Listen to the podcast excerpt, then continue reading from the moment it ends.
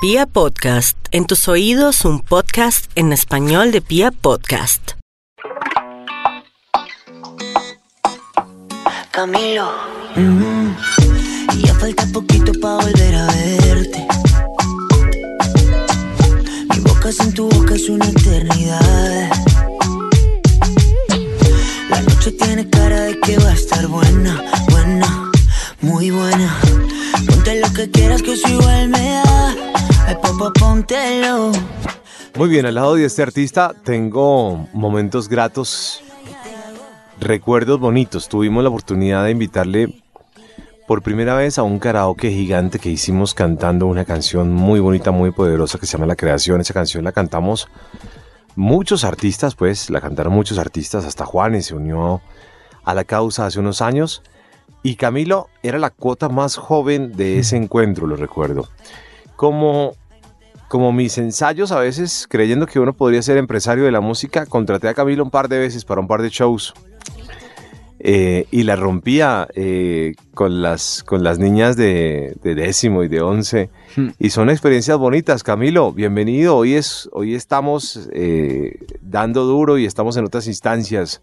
Su voz y su composición están muy fuertes en este momento en el mundo. Camilo, bienvenido. ¿Cómo estamos? Muchísimas gracias, muy bien, feliz con todo lo que está pasando, feliz con, con, con el proceso que, que, estoy viviendo, con el rumbo que está tomando mi, mi, mi vida, mi camino, feliz.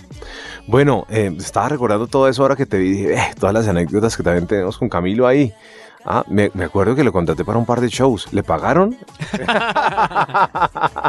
Yo no me acuerdo. Ojalá. Estaba muy chiquito. Vamos a ver. Yo, no pues yo le pagué a su disquera. Vamos a ver. bueno. Voy a averiguar, voy a averiguar. Hay que revisar los chequecitos. Sí, ¿verdad? Bueno, muy bien. Camilo, encantado. A ver, venimos de una etapa de composición, ¿cierto? Sí. Y entramos a una etapa de, de lanzarnos nuevamente a la música, a cantar eh, y ahora como solista, parado como en otra instancia, en otra, en otra esquina de esta, sí. De esta, de esta gran batalla y esta gran Mm. pelea que, que damos y que dan los artistas en general. Pero entonces venimos inicialmente, Camilo, de, de componer grandes canciones, ¿no? Eh, Sí. eh, y ha sido una etapa que vengo chequeándole a Camilo escribiendo para grandes eh, personajes del momento también. Sí, la verdad es que sí. Tú sabes que, que en un momento mi, mi, mi, mi, corazón fue muy claro con que tenía que meterme al estudio a, a agarrarme de la raíz creativa, ¿sabes? Yo, yo no tuve duda con que eso era lo que necesitaba mi espíritu sin, y, y, le obedecí cuando tuvo que ser. Me metí al estudio y empecé a escribir para otros artistas, jugando a ser otros artistas también. Y en ese mismo proceso empecé a conocerme más a mí y a mi lenguaje. Uh -huh pero fue, fue una parte vital en el proceso de, de, de encontrar mi sonido. Bueno, muy bien. Yo, a ver, eh, recuerdo muy bien a Camilo. Camilo la, la, pues, partió inicialmente de un reality que, que creo que APG Pro vino todo de ese reality y luego Camilo estuvo haciendo sus ensayos eh, como cantante también, ¿cierto? Eh, estuvo por allí un tiempo como haciendo sus ensayos y luego eh, le perdimos un tiempo el rastro y me lo reencuentro escribiendo canciones muy potentes a nivel radial. Por ejemplo, Ya no mm. tiene novio, una canción que siento que sí. dio, dio, mucho de qué hablar. ¿Cómo fue sí. la composición de esa canción, Camilo? Antes de que hablemos de su música, quiero que hablemos un poquito de, de cómo ha sido el proceso.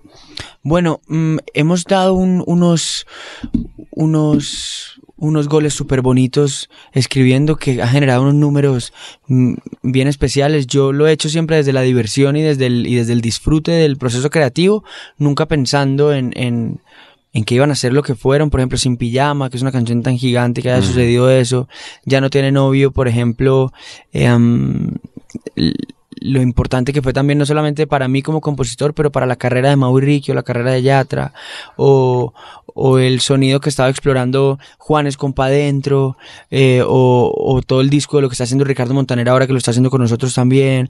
Todo eso ha generado en mí un montón de, de nuevos lugares en mi, en mi proceso creativo y que han nutrido mi camino y haber hecho parte de, de, de, de la carrera de, de artistas que admiro y amo pues eso no tiene precio ninguno. Claro, claro. ¿Y qué le dice su suegro? Bueno, él, él y yo tenemos un, un, un, vínculo muy especial no solamente por lo obvio que es Eva Luna, sino por el proceso creativo música, también. claro.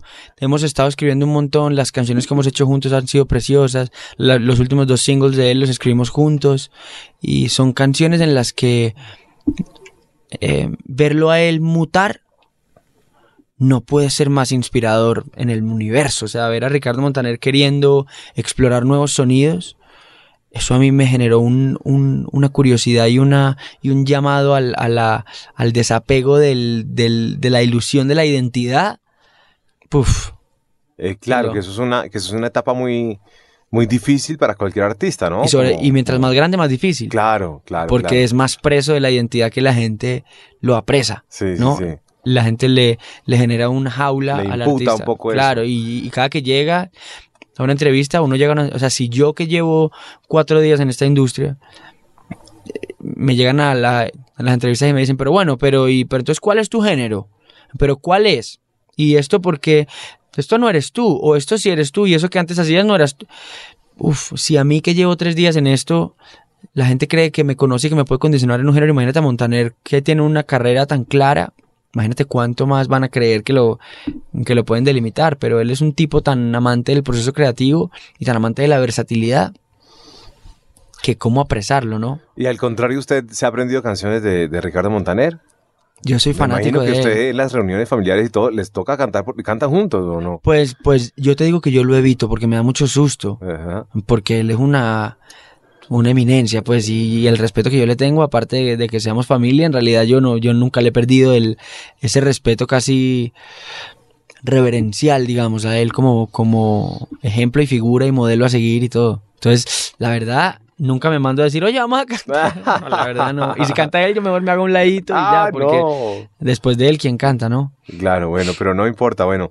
Y, y has estado en un proceso musical. A ver, yo cuando te conocí, tú tenías una evolución ya grande y eras muy. Siempre te vi muy grande para lo joven que eras. Y, y te vi con muchas cosas chéveres.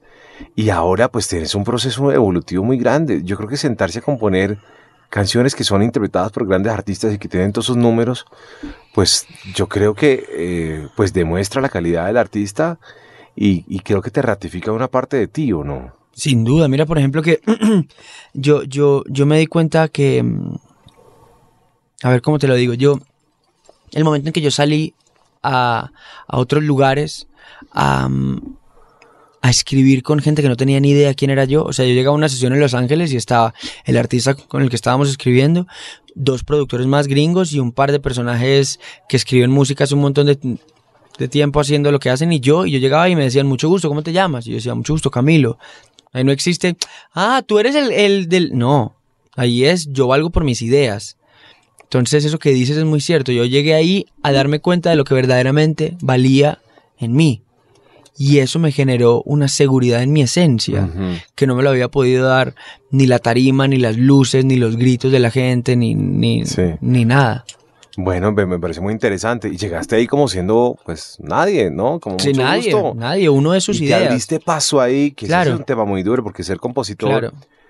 pues ser compositor no es para cualquiera y más eh, adicional, creo que el, el compositor también tiene que pasar tiempo para que le crean. Entonces, Por supuesto, ahí por hay un tema de credibilidad. Bueno, ¿y este y era, un, y, era un, y era un segundo nacimiento de, de mi, de mi credibilidad, porque es desde otro lugar. El, el, el respeto del, del bloque autoral no come de si yo estuve en X o Y programa, o si yo vendí tantos o tantos discos, o si yo giré y, y tengo videos, en, ¿me entiendes? O sea, eso, tú vales tus ideas. Y ahora, a ver, yo, yo me he desapegado cada vez más de la necesidad de sorprender a X o Y tipo de personas, porque cuando más lo intenté tampoco lo logré. Así que, así que cuando me desapegué de eso y empecé a darme cuenta de que yo lo que quería era ser honesto con mi guitarra y jugar a la música y, ah, y sin pensar en tanta cosa, de ese momento empecé a conquistar unos lugares muy bonitos desde ese lugar del que estamos hablando, que es otro núcleo creativo. Y se empezó a hablar de mí como un nuevo ser. Me dijeron, me dijeron, ¿vieron este muchacho nuevo que llegó de Colombia que está escribiendo? Mm, Uy, me muero por escribir con ese man. Y nadie tenía ni idea que yo era que yo era lo que Ya lo que la camino. gente acá en Colombia sabe que yo era y soy. sí, sí, sí. Eso me hizo tanto bien, ese cambio y ese nuevo nacer, uff, de lo más bonito, de lo más bonito, luego lo más bonito que le ha pasado a mi carrera. Qué bonito uno tener esa sensación siendo uno mismo, Fantástico. ¿no? Siendo transparente con lo que uno ve, ¿no? Así es. Tremendo, eso me encanta. Bueno, y ahora sí hablemos un poquito antes de hablar de, de, de lo otro, de, de las producciones que hiciste para, bueno, de las que hoy se mencionan, porque hay muchas más, pero pues sentarse a escribir con, a ver, con esta canción Ya no tiene novio, que pues yo la chequeé y una canción muy exitosa. Eh, ese proceso de escritura, hablemos un poquito de, de ese tema. El otro día estuve charlando con, para que te des una idea, con Jorge Luis Piloto Sí, y con Andrés Castro sí. cada uno aparte. Eh, tenemos unos capítulos para una serie nueva que estamos haciendo en la que estás Sí. hoy aquí sentado, que se llama ¿Quién está detrás de? Ajá. Y con Jorge Luis Piloto, pues hablamos de sin número de canciones, ¿no? Sí. Incluso de La Negra tiene tumbado y bueno, Sí. tantas canciones que él escribió para tantos artistas. Y por supuesto con Andrés Castro hablamos de, de esta nueva, de este nuevo boom que ha tenido eh, un poco los artistas que han estado en las manos de Andrés. Castro. Y usted llega por otro lado. Usted llega Mm. con artistas un poco más jóvenes, incluso. Bueno, está Juanes, que también tiene una trascendencia, pero que- viene usted a escribir diferente también, a hacer una propuesta Mm. diferente. Eh, y ahí cómo se escribe, ¿Qué, qué se dice, qué se cuenta, cómo se escribe. Bueno, primero con Andrés Castro he tenido una relación de composición súper bonita. Sí. Hemos estado escribiendo juntos varias veces y ha sido fantástico. Yo a lo respeto tanto y tanto y haber compartido con él el proceso creativo ha sido un aprendizaje maravilloso. Em, sin duda creo que somos una, una nueva generación de gente que está haciendo las cosas em, desde otro lugar y que es fantástico porque nutre, ¿no? Y personajes como Andrés Castro que nos llevan una ventaja autoral de años y años y años se nutren también de este nuevo lugar de la creación.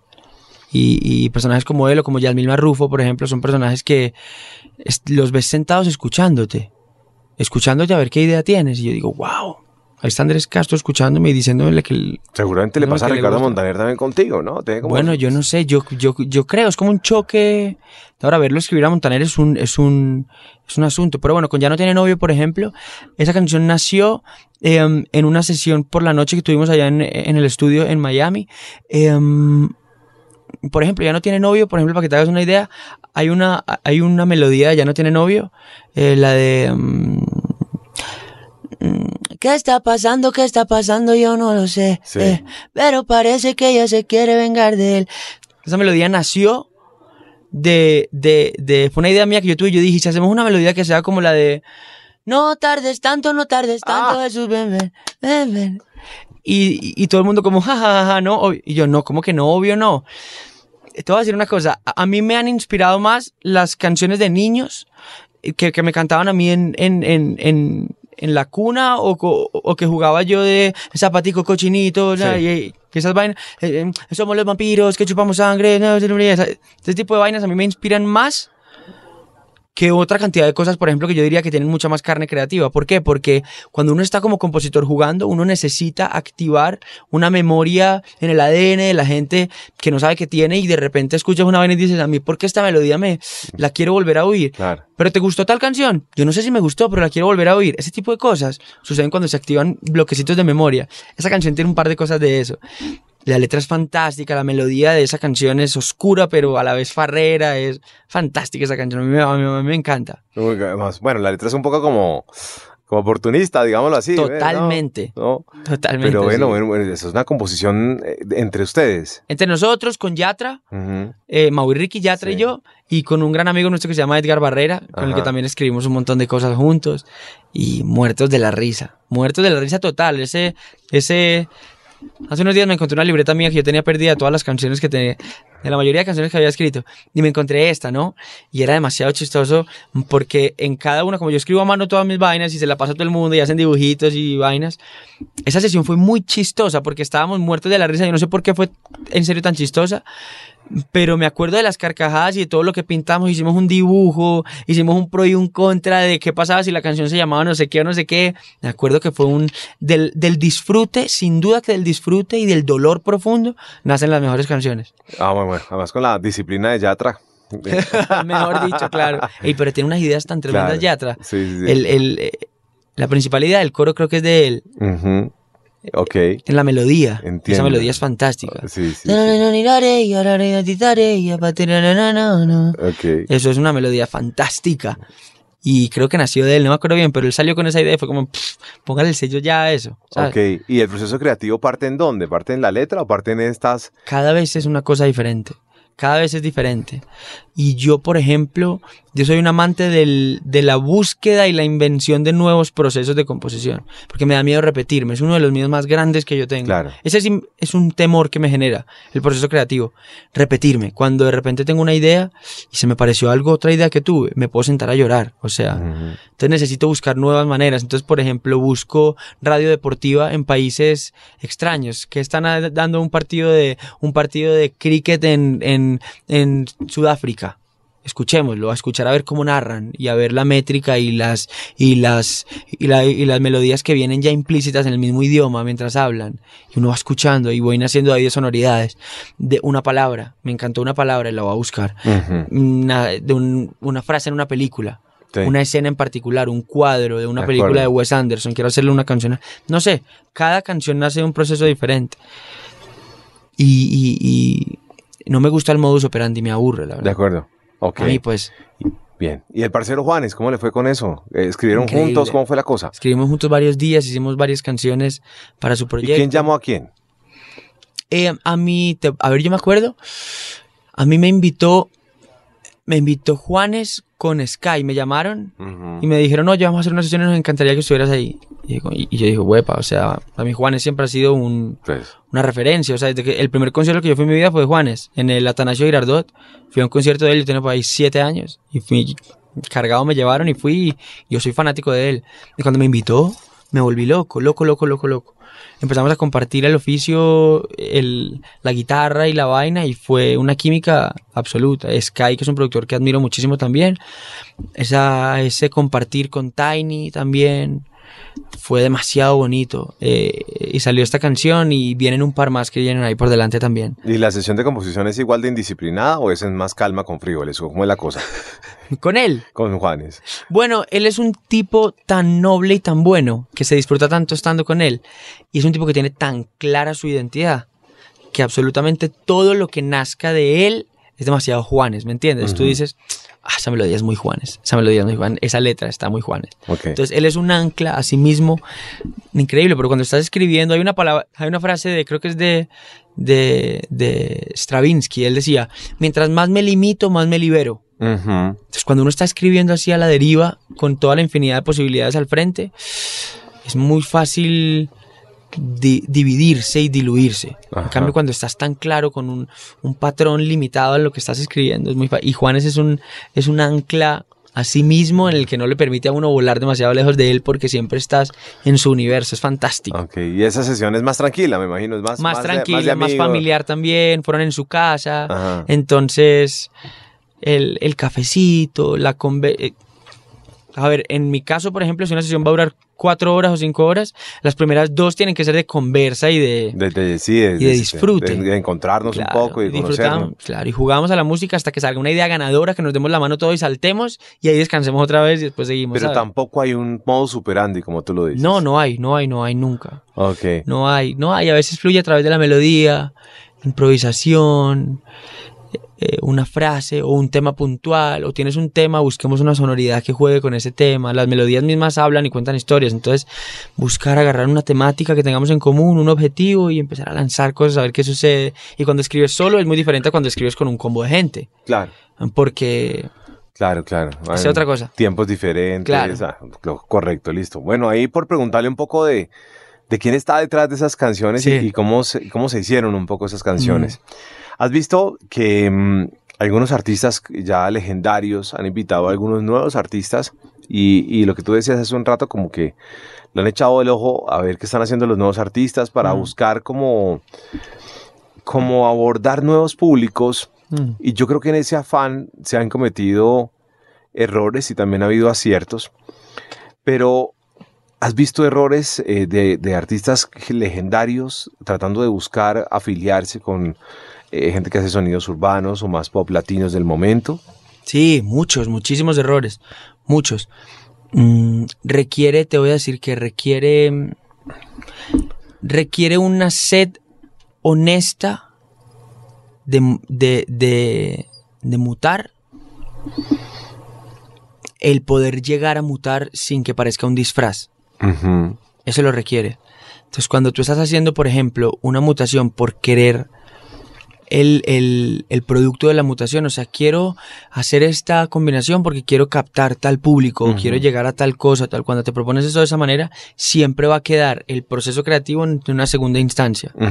Y ahí es cuando se cometen los crímenes de los que estamos hablando. Pero cuando nace de una verdadera curiosidad, ocurren cosas increíbles. Increíbles como increíble es el disco que está por sacar Ricardo Montaner. Y el par de sencillos que ha sacado. Que no pueden ser más él y no puede quedar él mejor parado. Y no puede ser más interesante su, su, su juego, su danza en, en, en territorios en los que sale muy bien librado. Y, pero sí, sí, o sí que he visto descaches y desatinos, o sí. Ok, y hemos visto, es que hemos visto de todo, hemos visto ahora hasta Maluma con, con Madonna. Eh, bueno, pues yo nunca me lo imaginé, no estoy en contra de la expresión de la música porque, porque la música tiene una expresión muy grande, pero he visto unos casos, no este, pero sí he visto unos casos en los que digo, wow, eh, son cosas forzadas, Mm. ¿no? Sí, no solo ahí, sino también en, en, en una cantidad de cosas. Cuando estás jugando a, a- a- A no ser tú. claro, La a no ser tú, exacto. Y, y el proceso creativo tiene que, mira, la, eh, la carrera de un artista tiene que ser hija de su, de su, de su vida, de su, de su honestidad. O si no es un disfraz. O sea, si tú cambiaste y tu carrera no ha cambiado, te vas a ver también forzado y disfrazado. De acuerdo. Entonces eso pasa, por ejemplo, cuando tu mente y tu corazón y tu personalidad están girando en otros lados, pero la identidad que tienes tú con la gente que te sigue, como no tienes apertura personal, la gente no conoce esa mutación que está sucediendo y cuando vas a cantar lo tuyo y todo, te vas a sentir preso de una identidad que ya no te pertenece y cuando quieres mutar ya no vas a saber ni cómo. Entonces siempre es importante también algo que permite mucho las redes sociales hoy en día es que la gente te va conociendo y va conociendo la mutación de tu ser humano a la vez que van conociendo la mutación de, de tu ser artístico, ¿no? De acuerdo. de Entonces acuerdo. eso debe obedecer una mutación a la otra, si no queda como una máscara, pues. Bueno, muy bien, todo este, toda esta parte un poco editorial, pues tenía que hacerla con Camilo. Disculpe usted que yo haga una pausa tan larga por allá. Y ahora sí entremos a hablar de lo que está pasando ahora con Camilo. Bueno, Sí. entonces después de, de dedicarse a componer y de, de tener un, un- un nuevo momento que ha sido maravilloso y como lo dice el fantástico, cosa que me, me parece maravillosa porque, porque se le siente además eh, la alegría y la tranquilidad. Bueno, entonces ahora dices, bueno, vamos a escribir lo mío y vamos por lo, vamos por lo mío. Y te sacas ahora un, un sencillo eh, con el respaldo de Sony y para mí ya vengo identificándolo como una de las nuevas voces del pop latino. ¿Le queda bien esa definición? Wow, no sé, no sé si me la merezco, la verdad. No me corresponde a mí decir eso. Yo lo tomo como un halago, la verdad, pero em, bueno, te agradezco mucho. Yo no sé si, si, me, si, si me queda eso, pero mm, sí puedo decir que, que esta canción significa un, un como un puente entre mi identidad y entre lo que la gente viene esperando de mí y lo que, y lo que yo vengo esperando de mí también, ¿no? Claro. Eh, eh, ¿Sabes lo que te digo? Como Sí. que Sí, sí, sí, sí. es una canción, aparte es una canción que amo, eh, no- de un tiempo para acá no he vuelto a hacer nada que no quiera hacer. Ajá. Cuando quise salirme de la tarima y de los micrófonos y de las cosas, recogí mi maletica y me fui y me encerré. Y llegó este momento del que acabamos de hablar, que es el momento en que sucedió todo lo que pasó en estudio y metido, porque fui honesto con lo que estaba pasando. Mi corazón me estaba pidiendo anonimato y soledad un poquito, y lo seguí y así fue. Mm, Y ahora mi corazón me pidió y me dijo, bueno, nadie canta lo tuyo como tú mismo. Nadie canta tales ideas como tú mismo. De Había, acuerdo. había un momento en que empecé a escribir, a escribir, a jugar, a jugar, a jugar, y de repente empezaron a salir cosas en las que decían, no, pero eso no lo canta nadie. Y yo decía, bueno, yo. Y de repente empieza la sed de nuevo de, hey, es hora de que, de que le pongas la cara de nuevo a tus ideas. Y se me volvió a antojar y aquí estoy. Y es hijo de, de, ese, de ese honesto antojo.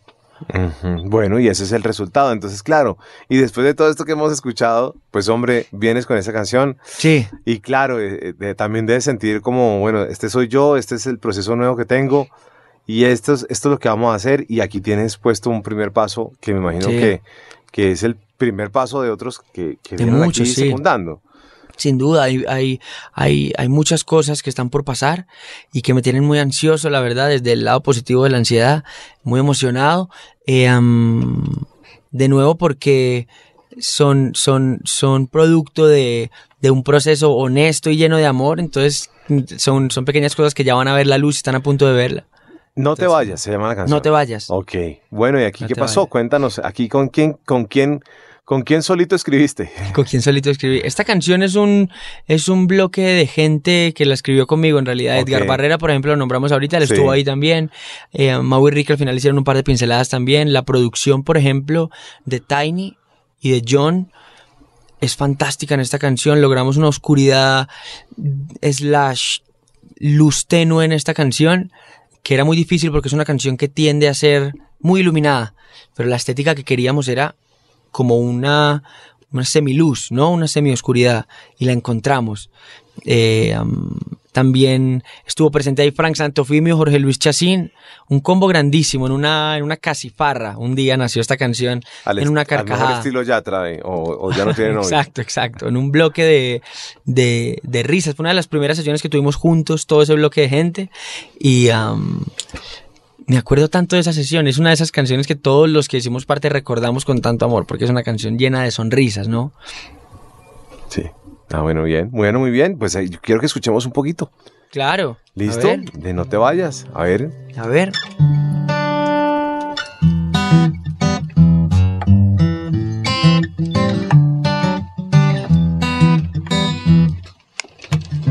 Ya falta poquito para volver a verte.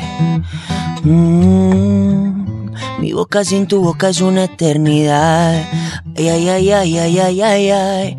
La noche tiene cara de que va a estar buena, buena, muy buena. Ponte lo que quieras que eso igual me da. Ay, popo, póntelo. Me gusta cuando dices que también me extrañas, que te hago falta, como tú a mí. Tiraré la casa por la ventana, sé que también te mueres de gana. Si quieres, quédate hasta mañana. Ay, no te vayas, ay, no te vayas, que los vecinos traigan la fiesta. Mientras tú y yo cerramos la puerta, que hoy voy a darte lo que tú quieras. Ay, no te vayas, ay, no te. Y que no entre la luz ni por la ventana, sino el calorcito se nos escapa. Y que tu olorcito quede en mi almohada, que no se vaya, que no se vaya, que no entre la luz ni por la ventana, sino el calorcito se nos escapa. Y que tu olorcito quede en mi almohada, que no se vaya, que no se vaya.